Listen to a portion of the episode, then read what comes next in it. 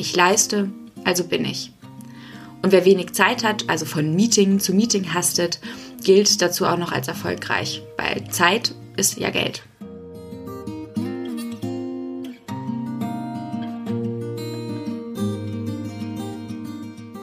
Hallo und herzlich willkommen zu Sinneswandel, dem Podcast für persönliche und gesellschaftliche Transformation. Ich bin Marilena Behrens und freue mich, dass du heute mit dabei bist.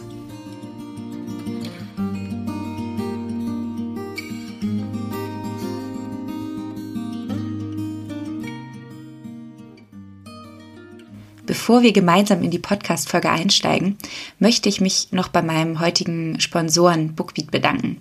Bookbeat ist eine Plattform und App für Hörbücher. Und wenn du mir schon eine Weile folgst, insbesondere auf Social Media, dann weißt du vermutlich, dass ich ja fast schon ein Hörbuch-Junkie bin. Und letztens habe ich sogar voller Freude entdeckt, dass es bei Bookbeat alle drei Bücher von dem Autoren Yuval Noah Harari gibt, der mich übrigens auch unter anderem zu dieser Folge inspiriert hat. Also kann ich auf jeden Fall sehr empfehlen. Und mit dem Code Marilena, also mein Name, kannst du Bookbeat sogar 30 Tage lang kostenlos testen. Danach kostet die App dich 14,90 im Monat und ist jederzeit kündbar.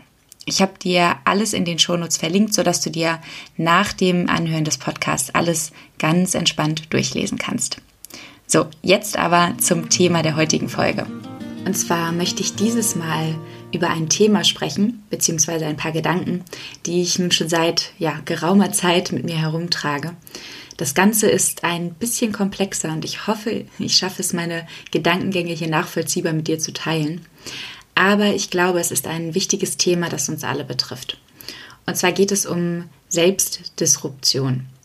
Im Anbetracht der voranschreitenden Digitalisierung bezieht sich der Begriff Disruption, also der kommt aus dem Englischen von disrupt, unterbrechen oder auch zerreißen, nämlich nicht mehr nur auf die radikale Erneuerung von Technologien und Prozessen, sondern auch auf uns Menschen. Also auch vor uns Menschen wird nicht Halt gemacht.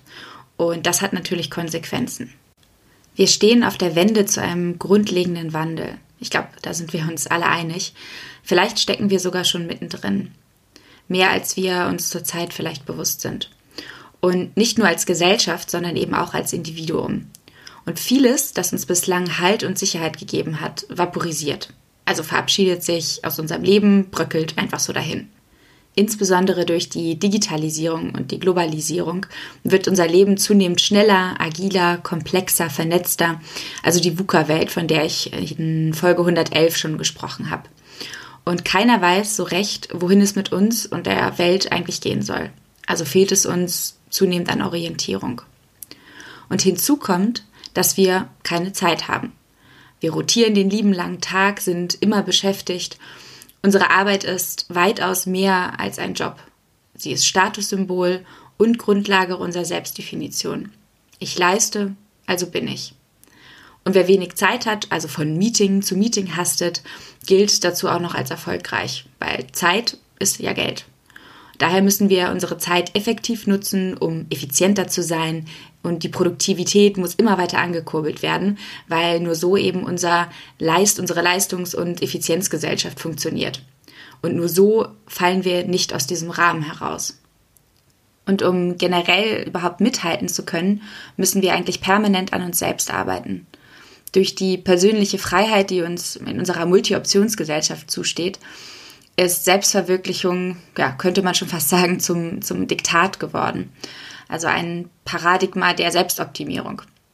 Und alleine in der ersten Lebensphase, wenn es um Entscheidungen geht, zum Beispiel welche Ausbildung oder auch welches Studium oder welcher Beruf, welchen wir wählen, können wir unter zahllosen Angeboten wählen und uns vor allem auch schnell in der Wahlfreiheit verlieren oder auch sogar daran verzweifeln. Ich weiß nicht, wie es dir damit ging oder geht, aber mich hat das damals nach meinem Abitur, wenn ich mich daran erinnere, ähm, zurückerinnere, wirklich fast in eine Existenzkrise gebracht. Und jeden Tag, ähm, das macht es, glaube ich, nicht leichter, sprießen neue Berufsbezeichnungen und Varianten der Lebensführung aus dem Boden. Und unserer Individualisierung sind eigentlich keine Grenzen oder fast keine Grenzen mehr gesetzt.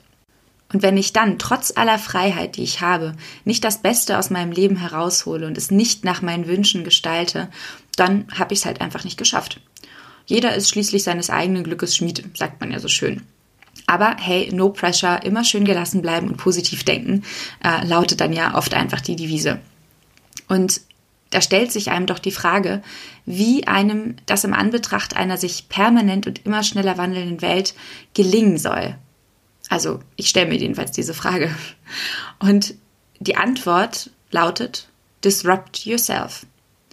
In Zeiten großer Veränderung wie der Digitalisierung wird uns von außen eingeflößt, sei es sinnvoll, flexibel zu bleiben, das heißt Anpassungsfähigkeit, Offenheit für Neues und innere Wandlungsfähigkeit sollen unsere Arbeitstauglichkeit und damit auch unsere Existenz quasi sichern. Das heißt, statt uns wie gewohnt einen sicheren Job zu suchen und immer schön geradeaus zu laufen, also nicht nach links und rechts zu schauen, wie wir es eigentlich bisher gewohnt waren. Also so bin ich zumindest, mit dem Gedanken bin ich aufgewachsen. Werden wir nun aufgefordert, uns ein, ja, quasi so ein Potpourri, so ein Repertoire verschiedener Verhaltensweisen zuzulegen, um uns dann eben an die jeweilige Situation flexibel anpassen zu können je nachdem, was eben von uns verlangt wird, was gerade äh, auf dem Arbeitsmarkt so für ein Klima herrscht. Und wenn man sich diesen Rat mal genauer anschaut, dann wird uns damit eigentlich suggeriert, die Transformation, also diese Veränderungen, die sich da vollziehen, haben uns im Griff. Und wir sind es, wir Menschen sind es, die uns anpassen müssen. Insbesondere an den Markt und an die Wirtschaft.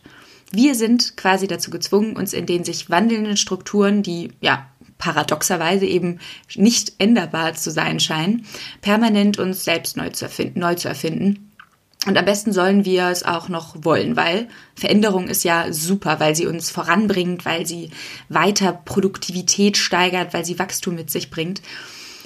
Aber mal ganz ehrlich, wie sollen sich für uns aus so einer, ja, man könnte sagen, haltlosen Haltung heraus überhaupt sinnvolle Zukunftsperspektiven für uns ergeben? Also das, muss ich sagen, ist mir persönlich unklar. Viel klarer ist, finde ich allerdings, dass diese Entwicklung vor allem eine zunehmende Individualisierung oder auch Singularität könnte man es nennen, zur Folge hat.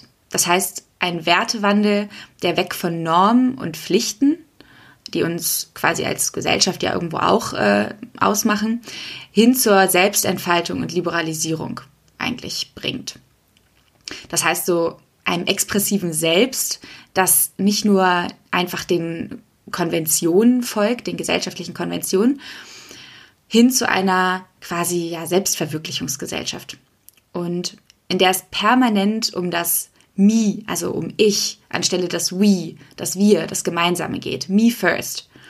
Denn wer beim, bei diesem Selbstoptimierungswettlauf nicht mitmacht, der hat eigentlich, könnte man schon fast sagen, verloren. Und hinzu kommt, dass uns, wie der Autor Harari, den ich am, am Beginn der Folge eben auch schon erwähnt habe, der schreibt, dass es uns zudem eben an kollektiven Narrativen fehlt. Also an einer Erzählung, an die wir glauben können. Etwas, das uns als Gesellschaft verbindet, wo wir gemeinsam hinstreben. Ein übergeordneter Sinn. Und diesen haben wir scheinbar unbewusst gegen die persönliche Freiheit und unsere individuelle Sinnfindung eingetauscht. Und Harari schreibt, dass das vor allem, also dieser dieser Wandel ähm, angetrieben ist vom Kapitalismus und den langsam, dem langsamen Bedeutungsverlust ähm, von Religion. Also dass sich immer weniger Menschen äh, Religion anschließen. Also richten wir unseren Blick lieber auf uns selbst. Wir schnallen uns Smartwatches um die Handgelenke, die uns eigentlich jederzeit tracken, egal ob wir jetzt nur Sport machen oder äh, ob wir Sport machen oder einfach nur irgendwie unseren ganz normalen Alltag leben. Wir optimieren unsere Arbeitsweise, Routinen und unsere Ernährung. Aber Vorsicht, äh, die Avocado ist zwar gesund, aber die ist eben auch nicht ohne schlechtes Gewissen zu genießen. Denn wer nicht nachhaltig lebt, der gilt ja auch gleich als unbewusst und demnach defizitär. Also nicht gut genug. Was wir machen, habe ich manchmal das Gefühl, wir können es eigentlich nur falsch machen. Und wir bleiben ein überholtes Modell und müssen nicht nur mit Maschinen mithalten, die uns quasi immer näher auf die Pelle rücken und äh, unsere Berufe übernehmen wollen, sondern auch ständig unser eigenes ähm, veraltetes Betriebssystem, könnte man es nennen, aktualisieren. Und mal ganz ehrlich, das ist nicht nur verdammt anstrengend und Burnout förderlich, was man auch an den ganzen Statistiken sieht, sondern kann uns auch schnell zu kleinen, selbstfixierten Narzissten machen. Das heißt, unser Universum oder unser, wir drehen uns quasi permanent um unser eigenes Universum. Also wir sind immer der Mittelpunkt unseres Universums. Und das ist zwar grundsätzlich menschlich, aber wir richten den Blick einfach selten noch auf die Zusammenhänge, in denen wir ja auch existieren. Und angetrieben werden wir eben zusätzlich noch von Selbsthilfebüchern, die uns suggerieren, dass jeder sein Leben verbessern könne und müsse vor allem. Und ich habe die selber sehr, sehr gerne gelesen, vor gar nicht allzu langer Zeit und äh, all die Tipps befolgt. Und das kann ja manchmal auch total gut sein, weil es entlastend wirkt, da es einen selbst erkennen lässt, äh, dass Verbesserung möglich ist und dass unser Leben eben nicht komplett durch unsere Herkunft oder unsere Gene vorbestimmt ist und uns quasi selbst ermächtigt, ähm, über unser Leben ähm, oder für unser Leben Verantwortung zu übernehmen. Allerdings arbeiten diese Ratgeber, Ratgeber eben auch ja quasi indirekt dem neoliberalen Paradigma zu. Das heißt, sie geben uns das Gefühl, nicht genug zu sein und treiben eben diesen Effizienzgedanken weiter voran. Das meine ich damit. Und das heißt, wir sollten uns, glaube ich, grundsätzlich ähm, also jetzt nicht nur bei Selbsthilfebüchern, aber so generell, was uns eben vermittelt wird, immer mal wieder fragen, was für ein Menschenbild eben diese Medien uns überhaupt vermitteln. Also ganz besonders stark ist das natürlich in, den, in der Werbe, in der Werbebranche, in den Medien. Über die Notwendigkeit der, der Selbstdisruption und quasi die Entkopplung der Identifikation mit dem Job, die ja auch vieler, in vielerlei Hinsicht von uns gefordert wird, wenn gesagt wird, hey, bleib flexibel, ähm, darüber schreibt auch Christoph Käse in seinem Buch äh, Disrupt Yourself, vom Abenteuer, sich in der digitalen Welt neu erfinden zu müssen, das ich, boah, ja, vor, ist jetzt glaube ich auch schon ein paar Monate wieder her, aber da habe ich das gelesen und in meinen Augen schreibt er das zwar aus einer ja, eher privilegierten Position heraus und befeuert, würde ich fast schon sagen, eher zusätzlich unsere Arbeit, also die Arbeitsfixierung unserer Gesellschaft, indem es also in dem sein Buch dazu ermutigt, das Spiel mitzuspielen und dabei halt flexibel und positiv gestimmt zu bleiben, den Wandel quasi als Chance zu sehen. Das ist so ein bisschen sein, das Zauberwort, könnte man fast sagen. Aber dennoch ist es, finde ich, wenn man sich erstmal oberflächlich und aus ökonomischer Sicht informieren möchte, also über den über den digitalen Wandel und was für eine Auswirkung der vor allem auf die, auf die Wirtschaft und auf uns Menschen hat, dann ist das auf jeden Fall ein Blick wert. Und vor allem auf den letzten Seiten schreibt er zu meiner Erleichterung auch, dass es ähm, auch in der Pflicht der Politik und der Unternehmen ist, quasi Voraussetzung für eine würdevolle und erfolgreiche Begleitung der Menschen in die neue Arbeitswelt zu schaffen. Mir persönlich muss ich sagen, reicht die ja, Umschulung und dieses digitale Fitmachen, könnte man es ja schon äh, fast nennen, unserer Gesellschaft für die Zukunft, also das reicht mir nicht aus. Ich glaube eher und bin davon überzeugt, dass es einen größeren ja, Sinneswandel halt eben braucht. Und ich glaube auch nicht, ähm, dass wir Menschen grundsätzlich defizitär sind, also dass mit uns irgendwas nicht stimmt, dass wir nicht gut genug sind. Klar, wir sind nicht perfekt und es gibt, glaube ich, eine ganze Menge Dinge, die vermutlich Maschinen besser können als wir. Aber eben nicht alles. Noch können Maschinen weder fühlen, noch lieben, noch führen. Zumindest ist mir das bisher noch nicht bewusst oder ich habe es noch nicht mitbekommen. Und statt uns ein Wettrennen mit Algorithmen, statt uns in ein Wettrennen mit Algorithmen zu begeben, was wir, glaube ich, sowieso nur verlieren können, sollten wir uns vielleicht eher die Frage stellen, was uns überhaupt als Menschen ausmacht und wie wir in Zukunft leben wollen, also als Gemeinschaft, aber auch als Individuum. Weil Identität oder auch Sinnhaftigkeit sich, glaube ich, nicht aus einem Training an Flexibilität heraus entwickeln, sondern Identität ist eben nicht an äußerliche, äußerlich vorgegebene Ziele gebunden, sondern nährt sich eben aus unserem Selbstverständnis und unserem Bewusstsein.